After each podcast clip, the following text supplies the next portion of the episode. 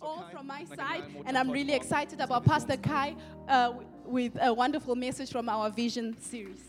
Vielen Dank auch an unser geniales Uh, thank you also on our wonderful praise and worship team. Thank you. Wir haben gestern Uh, yesterday we had a, a child's birthday. und alle, die We celebrated, you know, and those who've got small children, they know what this really means. A lot of fun. Fun.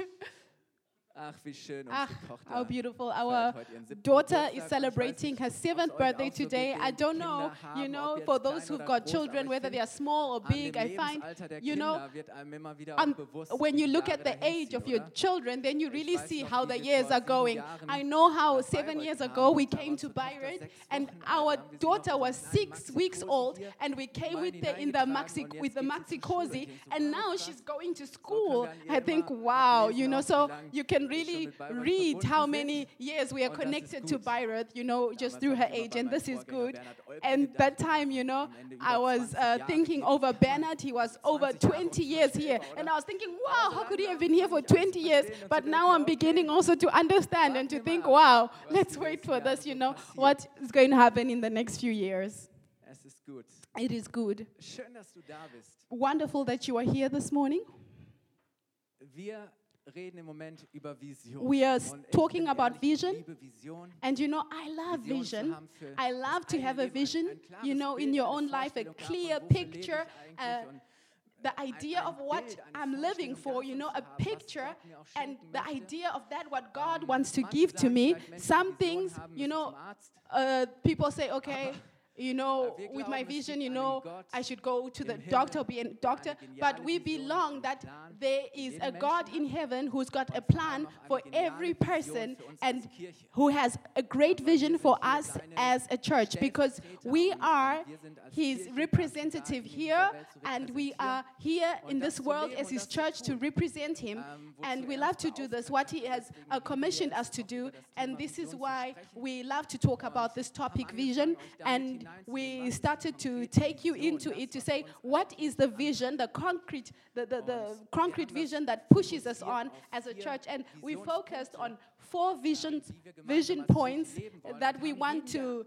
um, live out as a church and each point or of, of this vision is also connected to a step of doing it concretely of really actually doing it. And on the first sunday we spoke about that our first goal as a church is that we help people to get to know God, that people come back into a relationship with their Heavenly Father, get saved through that what Jesus has done for them. They get free from guilt, forgiveness, and they get to know God and to have a relationship with the God in heaven because this is the most beautiful thing that you can have in this life. And we believe that our church services on Sunday, you know, there are a possibility for all of us here as a church to really do this, to invite people to come and to, with us, meet this God, you know, to, uh, and in everything that happens on the Sunday, to really express that our God loves us and that He is so gracious, like we have already celebrated this morning.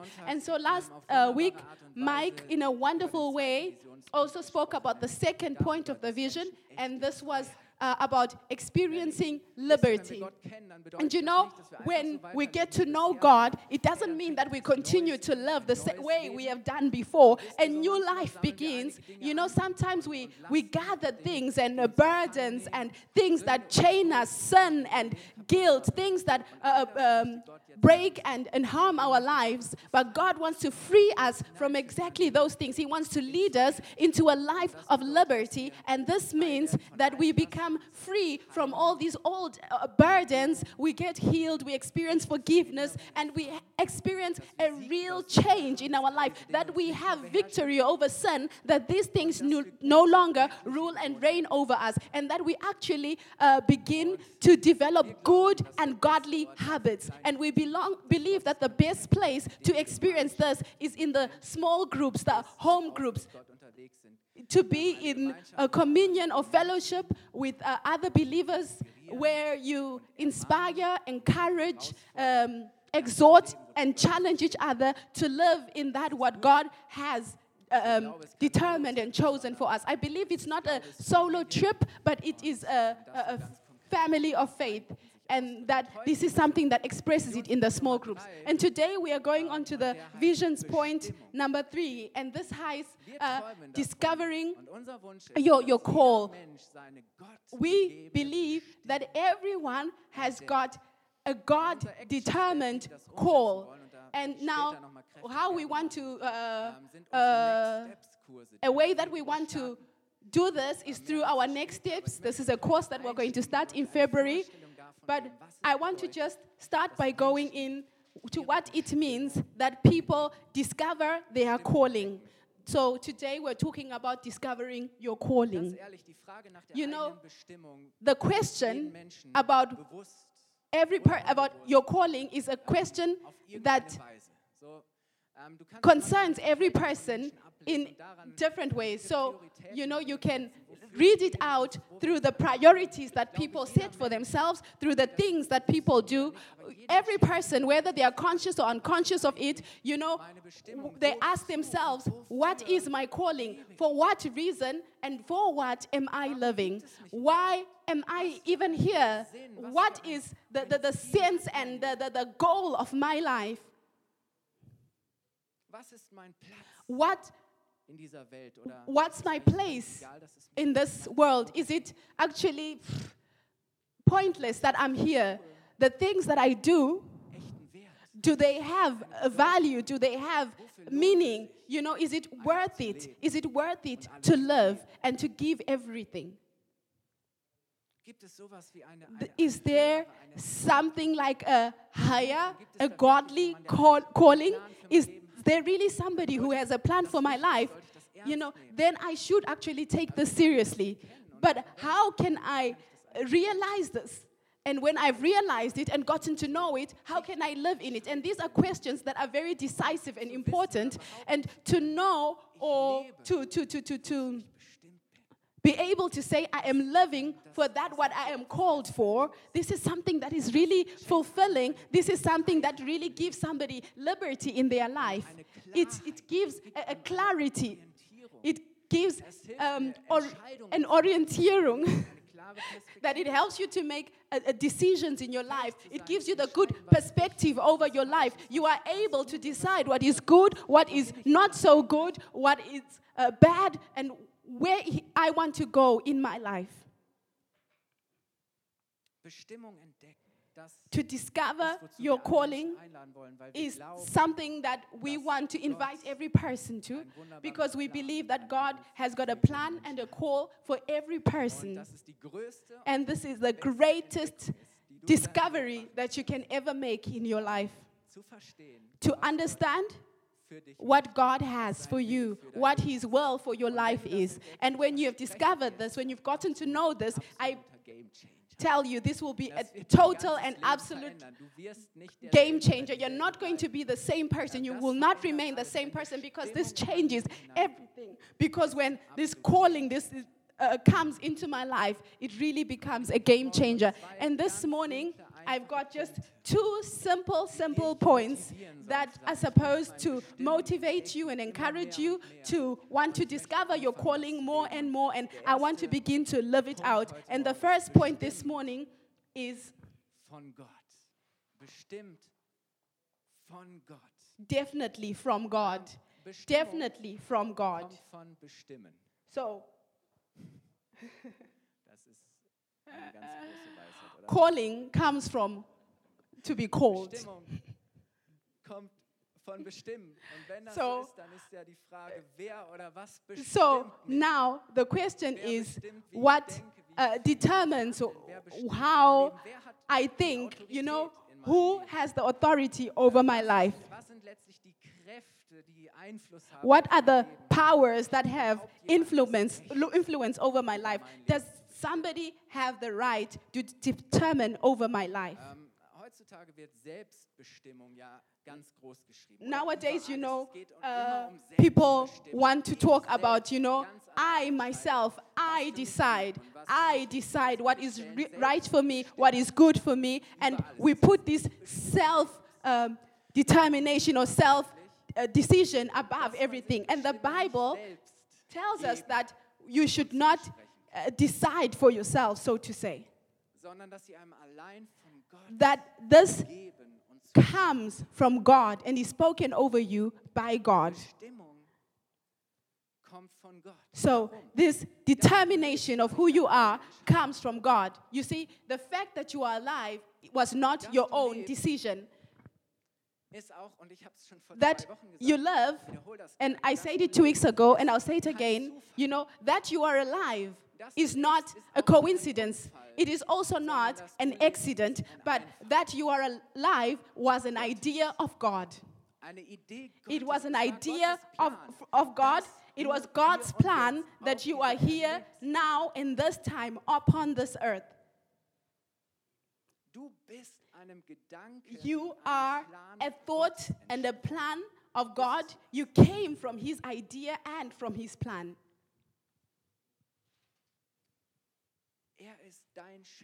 He is your creator. He made you. He formed you. He wanted that you be.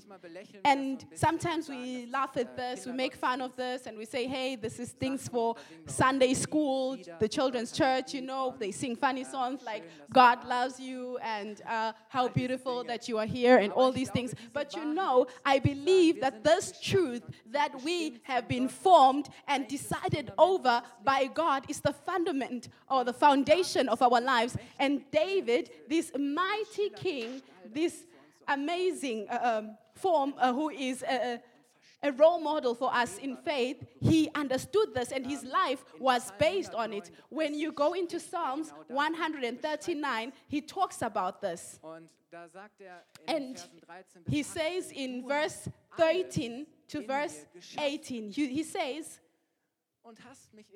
You have possessed my reins or my inward parts. You have covered me in my mother's womb. I will praise you, for I am fearfully and wonderfully made. Do you know that you are fearfully and wonderfully made?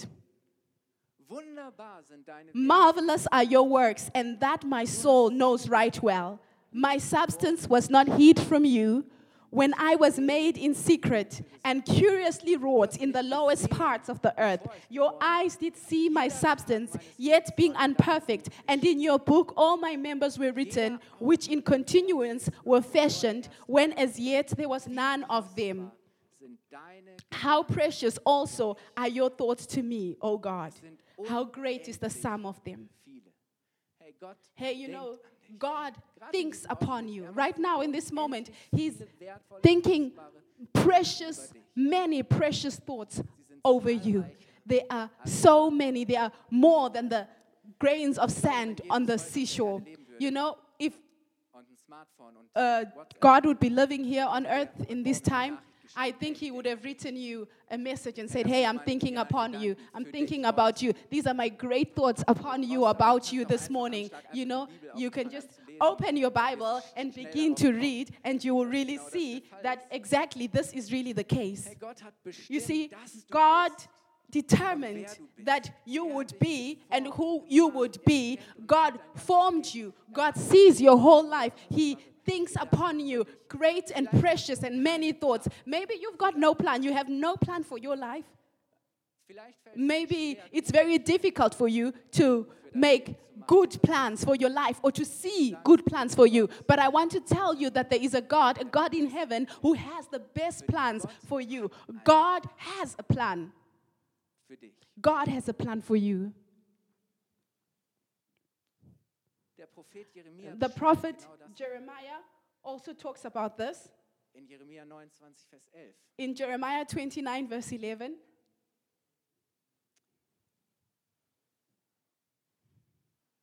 Ja, Da, da sagt Gott, And he says, denn ich For I weiß know genau, the plans that I have for you. welche Pläne oder welche Gedanken ich für euch gefasst habe, spricht der Herr. Mein Plan Plans ist, euch Not to harm you, und kein Leid. but to prosper you and to give you a planned ending. Ist das nicht genial? Gott Is this not amazing? No, God says, I've got no, no doubt. I'm not unsure what plans I have for you. My plan, my plan is that I do good things for you, that I give you a planned end. You see, God, when He thinks upon you, He's got positive and optimistic thoughts upon you. You know, when God thinks about you, He's not thinking in a pessimistic way. God has a great plan for you. All you have to do is to say, God, I am, uh, and I want to live it.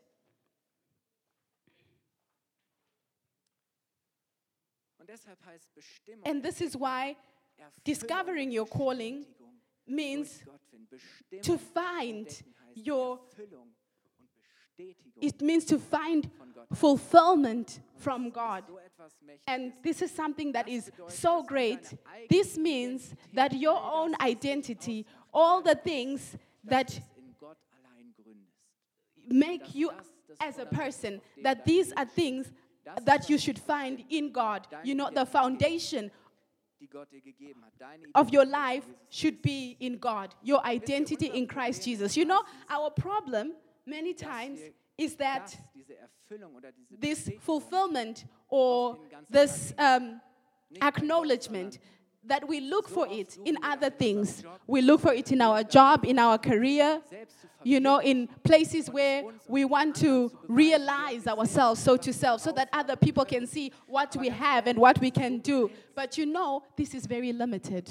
This is very limited because it can only work out as long as I can work, as long as I can um, bring something to the table, as long as I am successful or see a sense and a meaning in that what I'm doing, in so long as I am acknowledged. But it's so difficult. Um, dangerous when I put or my calling in that what I do. What happens when all that is not working out? When you lose your job, where your company uh, goes bankrupt, when you are not healthy anymore. So often we look for our, our calling and our meaning in that, what we own, in material things, in our house, in our car. We got these status symbols that should show people who we are and what we are and what we stand for. unser Kapital, unsere Ressourcen. You- Our resources, our capital, you know. And sometimes, isn't it like this that our bank statement decides or determines our lives? You know, it determines how we feel, who we are, Wie wir sind und wie how we are, and how we live. so oft suchen wir So often we are looking for this calling or this meaning in relationships. durch unseren Ehepartner, Maybe through our sagen, okay, ich partner. And we say, oh, I need you so much. And we know we make ourselves so dependent upon this person. This is what really determines my life. You know, when we're not married, we look for determination or meaning, uh, this calling in, in, in relationships. You know, many people have got different relationships. You know, they're just changing partners because they are not content, where they come to a point and say, hey, I'm still empty. All my needs have still not been fulfilled. I still don't have that feeling of really being happy and to be doing and uh, the things that I feel called to do. You know, maybe for a time, but then we change another partner. We've got so many relationships, we have affairs, and we uh, live out our sexuality in Rahmen, den Gott uns uh, many different ways outside of the boundaries that God has set for us. I find it very interesting that the word that God uses in, in, in, the Hebrew language for when people uh, come together sexually, and God used the word to know. Wenn ein Mann mit To know. When a woman or a man slept with a man, the Bible says, and he knew her. And I thought, okay, maybe sexual sexuality sexuality is something this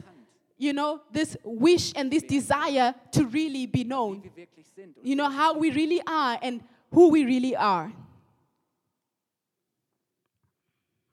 So oft suchen wir so Bestimmungen often we look und wir leben for this calling in our hobbies and you know we really put ourselves so hard into certain things you know these are not bad things these hobbies. They're not bad things but the danger is when we begin to look for the meaning of our lives in this thing. You see, these things can actually begin to determine our lives so much, you know, but without actually giving us that meaning. You see, we let our lives be determined by so many things, things that can never really give us that purpose and meaning of our lives. You know, this is why our lives become uh, um, a, chaos of just searching and searching. And sometimes we, we put this above us and we say, hey, you know, this will be okay if I decide, you know, if I purpose everything of our, my life. You know, we love just how we want.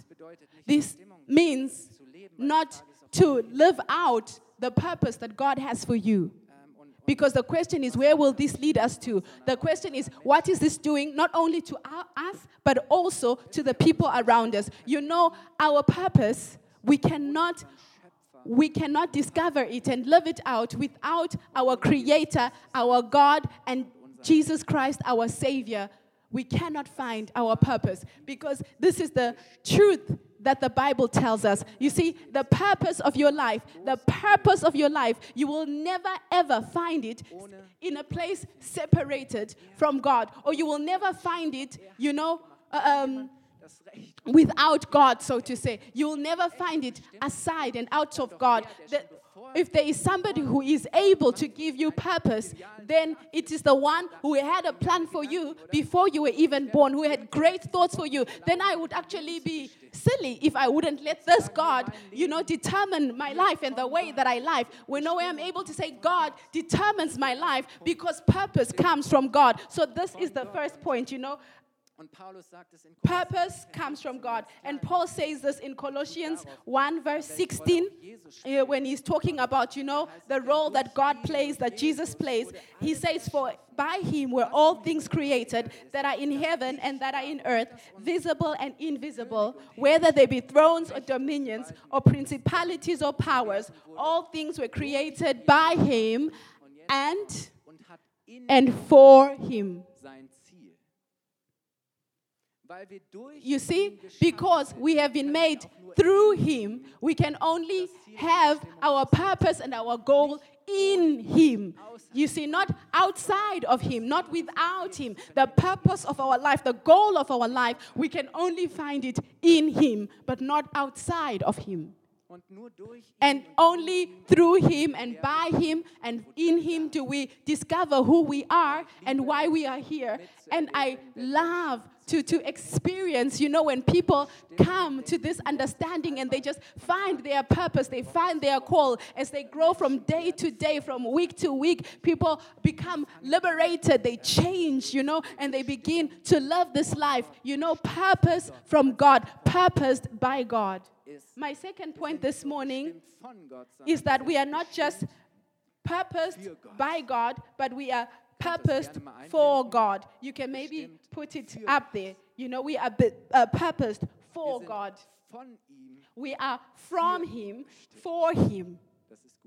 Isn't this uh, nice? We are fro- from Him and for Him. We are purposed from by Him and er for Him.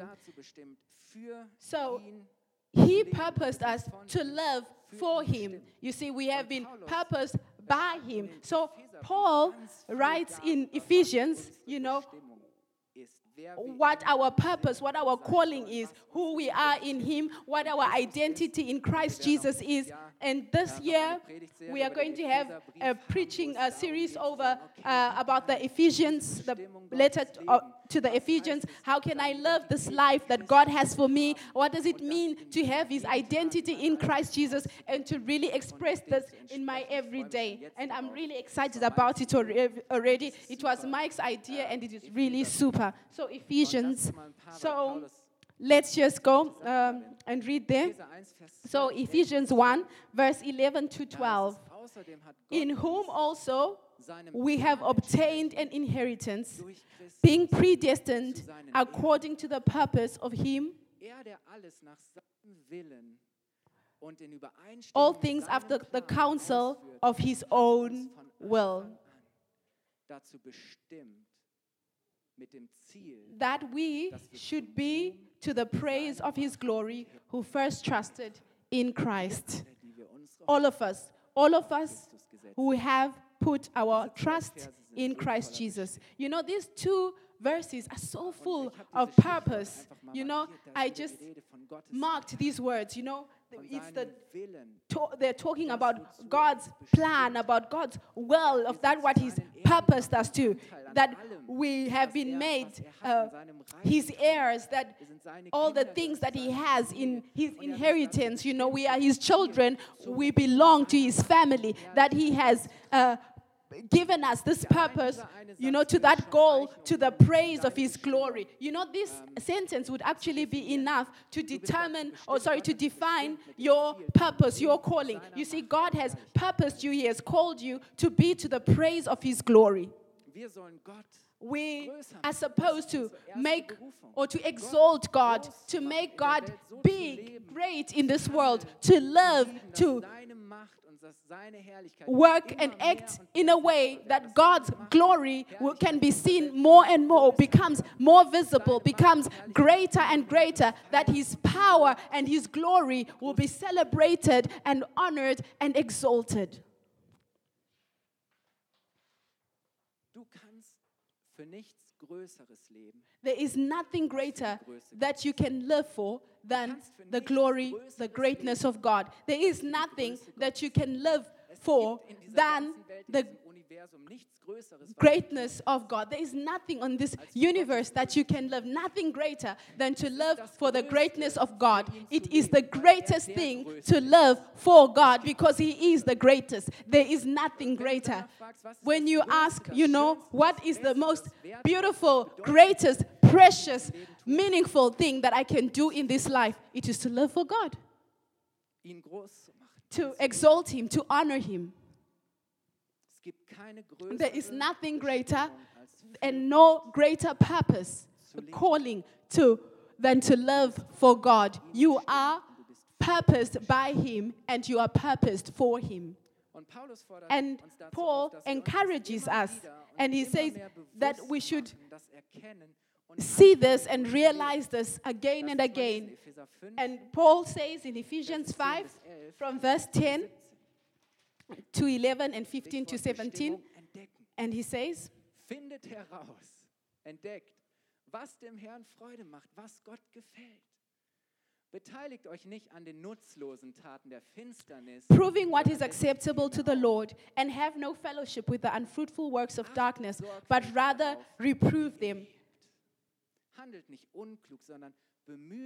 See then that you walk circumspectly, that's from verse 15, not as fools, but as wise, redeeming the time because the days are evil. You see, it says, live as people who know what it's about. You know, redeem the time, redeem the time because the days are evil. Wherefore, be ye not unwise, but understanding what the will of the Lord is. These are really strong verses. They are powerful verses. You know, find out, you know, find out, understand, you know, work hard for it, you know, try to understand what the will of the Lord is, what He has called you and purposed you for. And He says, do the things that Pleasing and acceptable to God. Think about how you are living, you know, love according to your purpose. All he's saying is live out your purpose. Do the things that God has purposed for you. That's the best that you can do. He says, don't just love, don't just love in any way, but love in a way that is pleasurable to God. You know, look and discover what God wants of you. Live for that that counts. Don't live as people who have got no idea what life is all about. You know, because we've got an eternal an eternity perspective. You know, Paul, um, sorry, Mike preached about this motivating grace. You know, our life here on this earth, it's got an influence on eternity. God has purposed and determined us to live in eternity with Him, and this changes everything. Epheser 1, Vers When you go into Ephesians 1 from 4 to 6, Denn in Christus hat er uns schon vor der Erschaffung der Welt according as He has chosen us in Him before the foundation of the world, that we should be holy and without blame before Him in love.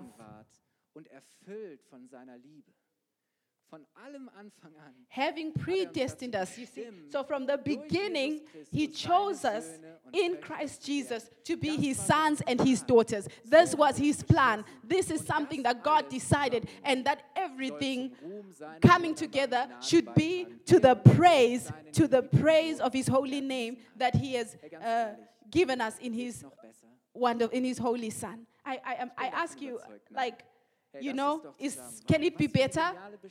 This is a great purpose, a great purpose, because from the beginning, from before the foundation of the world, He had already determined us to have a holy, a holy life in His presence. Without blame before Him in His love, to be with people, to, to, to, to, to serve Him, and to, to, to reflect Him in this world and to exalt Him. Wir sollen mit ihm und für ihn we are supposed to live for him and in him that his will not only for ourselves but for all people can be fulfilled and for this reason this is why it means a life of purpose ein Leben zu leben, das von ihm bestimmt wird. means to live a life that is determined by god our calling our purpose ist ein Leben zu führen. is to lead a life that is determined by god Und da gibt es viele And there are many aspects of what ein Leben aussieht. Da können this wir jetzt eine means you know we can actually make a whole preaching series about this. habe heute nur einige Dinge But uh, today I just, you know, put in a few things, you know, but just to understand, you know, there is something to discover. There is a plan of God for my life. So today we're not going to like uh, go into that so much in the uh, church services, but we are inviting you to next steps so that you really understand me. You know, next steps is not only for new people. Next steps is not people for people who are just who are just at the beginning of their faith and really starting. Next steps is for everybody to say, what is your next step? Your next step. We want to help you to take your next step. So next steps is an invitation for everybody. So everyone who leads in the church, who carries some responsibility, a small group, a ministry, every one of you has to do next So this is just going to be in the future the basic thing in the church. And everyone who comes into a team is going to first go through next steps because this is the right push and the start and the preparation to understand what it's all about. And uh, this is why I just want, right now at the end of the preaching, just to use this opportunity to just introduce uh, next steps to you. So, next steps, we're going to start with uh, this uh, in February. Uh, the first Sunday in February, that's the 4th of February. And first steps is not just going to happen only once, no, but every every first Ausnahme, wenn Next Sunday of the month, stattfindet, ist, wenn es in einem Monat mal einen a new course of next steps is going to be happening. So every Sunday there is going to be next steps. Except if there are five Sundays in that month, then on the fifth Sunday there's nothing. So you don't have to wait for the first Sunday of a new month to start. You can come any Sunday and come and be a part of it. And I just want to just give you. Um, a, a summary or a view of uh, what these next steps are. So the first step is church. You know, it's the church. We want to invite you and encourage you to find a home because the church is a place of determination. It's a place where God has determined for us to be and to be planted in the house of the Lord, to be in His house, to be in His uh, family, to be a part of His family. So we want to take you into that. Um, Gemeinde Teil von why is church a part of God's plan for you? Who are we as the FCG Bayreuth? Why are we here? What is our commission? You know, how does this church look like? We just want to really take you into that and to encourage you to find a home here Euch zeigen, was and to just show you what it means to belong. Erster Step ist So, first step is the church, you know, find a home. The second step is growth.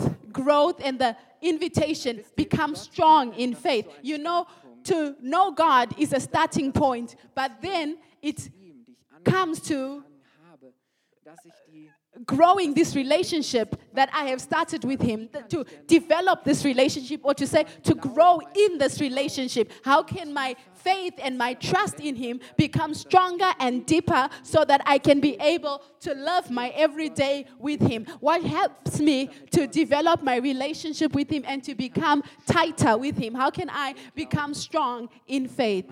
And how can my relationship with God become practical in my everyday life? And the third point is potential. We want to help you to discover your individual, unique, God given design. We want to help you to develop it. This means God has uniquely and originally made every person.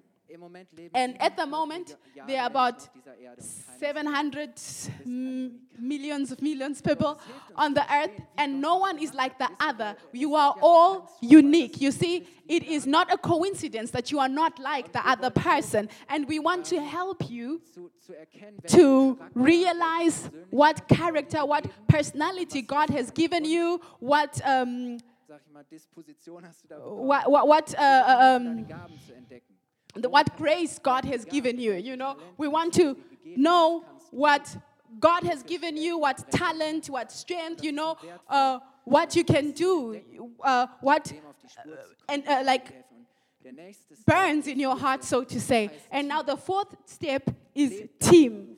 Team means to love out that what you are that what you have. We want to help you to find a place, a team, to say, hey, become part of this team. We are all a big team. We belong to the team of God. God has got goals that we want to fulfill together. And we want to say, where can you be a part of this? Where can you come and play your part? Where in the church can you, you come and live out your purpose? You know, because first, when our talents and resources connect with God's goal and purpose, then we are living in our purpose. Because otherwise, we can just live for ourselves and just realize ourselves. But when our talents and our resources come together with His will and His mission and His plan, then we begin to live out in purpose. So we want to show you what teams we have where you can maybe uh, come and play a part in projects where things can uh, come up and, and, and, and begin. You know, maybe things haven't yet started, but we see a lot of potential and we just want to help you to develop this, that you can find your place. And so we're going to start on Sunday, the 4th of February, and I encourage you to be there, to be a part of it, and discover your purpose. It is so good. It is so good for each and every one of us. And for me, you know, I think, yeah, I'm pastor, I'm a pastor, and you know, uh, since I could ever, I can ever remember, I was always a, um, in the Lord, you know. But these things are basics, the, the, the, foundation, you know, what it's about in our lives. And I believe we do not have a lack of knowledge, but on using this knowledge. If we actually we begin to use everything that we have learned, then we would have actually won. This is why I want to, to just encourage you, and this is why we're just concentrating this into a few steps. So I'm right at the end. This uh, year, uh, this today, there, it's not a 50 minute preaching. I just want to invite you to get on your feet, and maybe the piano could just come and accompany us. And I just want to summarize the message from this morning.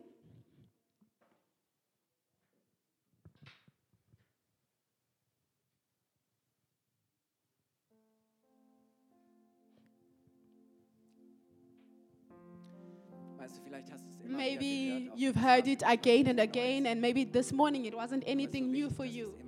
But it's important that we hear it again and again.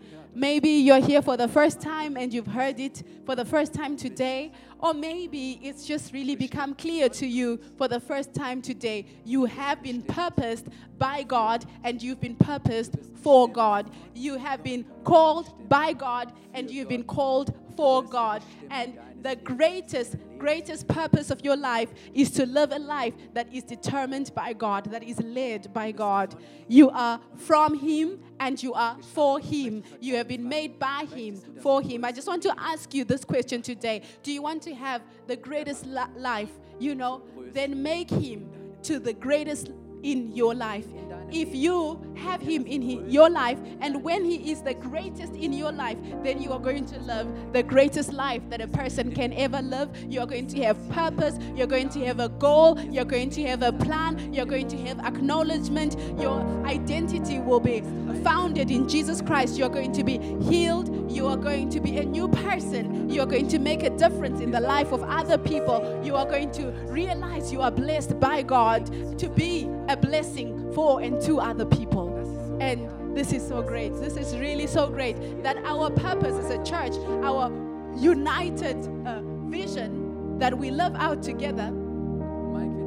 And uh, Mike is going to take us into the final of the series that says, How can I make a difference? How can I really live it out to really uh, use my talents to serve? But I believe that God has really put this truth and is bringing and wants to bring this truth into our hearts. He really wants to seal it in our hearts, to really imprint it in our hearts. Not that it becomes something that we just once heard, but that it becomes a reality of our lives, a reality that we are living in. That this becomes our purpose, that this be something that determines how we think and how we act, that it begins to have an influence over every area of our lives.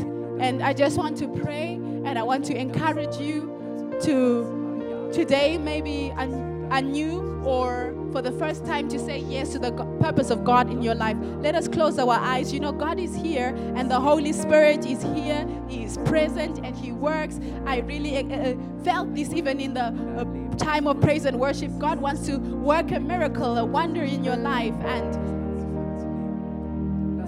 so let us pray to God. Lord, I thank you so much that you are our creator. I thank you that you have made us and you have formed us. I thank you that you have the greatest plans and thoughts over our lives. I thank you, Lord, that from the beginning you purposed us to live a life for you. I thank you, Lord, that in you we find our purpose, we find our calling, we find the reason why we are even here. Lord, thank you that you give us life in abundance that life. You are the way, you are the truth, you are the life, Lord Jesus. And separated from you, we can do nothing. And Lord, I pray that you come and you take this truth, you take this purpose, and you speak it into the heart of every person. And that from today onwards, that it go, doesn't go away, that no one comes out here and says, I don't know what I'm purpose for, but we be able to say, My purpose is in God. I am from Him and I am for Him, and I am determined and purposed to love for Him. And so, Lord, I pray that you come and that this becomes practical for people that Lord we be able to take practical steps and begin to love in a way that pleases you and understand more and more and really work hard, Lord, at it, Lord, to love in a way that pleases you and exalts you, that your power and your glory be uh, shown in this world. If you're here this morning and you want to say yes to this, then lift up your hand. Just shortly, just lift up your hand. Let's give God just a sign. Let's God give a sign. Let's lift up our hands. So, Lord, I thank you for all hands that have been risen, uh, uh raised up. I thank you for all who've opened their hearts. And I ask you, Lord, that you come in and that you speak purpose. Lord, I thank you, God, that you bring in identity. That Holy Spirit, I thank you that you are the one who purpose and determines our life. You are the driving force who brings revelation that we may be able to see all this and realize it. We ask you, Holy Spirit, to open the eyes of our hearts, that you prepare the, the, the ground for the seed of your word, that your word may come in and your word may, may germinate and grow. I pray for everyone who's saying yes to your purpose, to your determination of your life, that everyone who says yes will be a witness of your power and of your glory, that we together at the FCG Bayreuth as your church that we can live out that what you have purposed us for, that we can fulfill the commission that you've given us, and everyone brings that what you've given us, and only together can we live out our purpose and live out and fulfill the plans that you've put in our hearts. And Lord, I pray that this vision will become a reality, that people can come into the services and get to know you and make a decision for life with you, that people really experience liberty. Liberty from burdens, from a guilt, that it becomes really a reality. Lord, what we've spoken about this morning, that people really discover their calling, discover their purpose, and uh, over that, what we'll spoke uh, speak about next week, that people begin to make a difference, become a part of your teams. You know, I'm going to give everything that I I have. I want to live out this purpose, this calling in a very concrete way. And so, Lord, I pray that you help everyone in this year, 2018, to really take next steps, to really take the next steps. Lord, I thank you that we will never be a church that stands, that remains standing, that only remains in its comfort zone, that makes it comfortable and just just try to just remain in the same place. No, Lord, we want to reach out further for you. We want to come further. We want to come into that which you have prepared for us. We want to see, Lord, that your promises are fulfilled and become reality. I thank you, Lord, that you are the one, Jesus, who is the yes and amen of all the promises of God to us. Let's give Lord a hand of applause. Lord, I thank you so much that you have purposed us, that you have called us. Lord, I thank you that we are people with vision, that we've got a clear focus, that we've got a clear direction and a goal in our lives. Thank you, Lord Jesus. This church service is not yet over. We would be really, really happy if you would come to the cafe afterwards. You know, our catering team has prepared really nice things, good coffee, and it will be really nice if we can get to know you and have a great time together. If you're here for the first time this morning, you know, uh, I heard at the beginning of the service some people are here for the first time. Welcome to you. You are our VIP guest today, and we've got a present for you a small welcome package for you.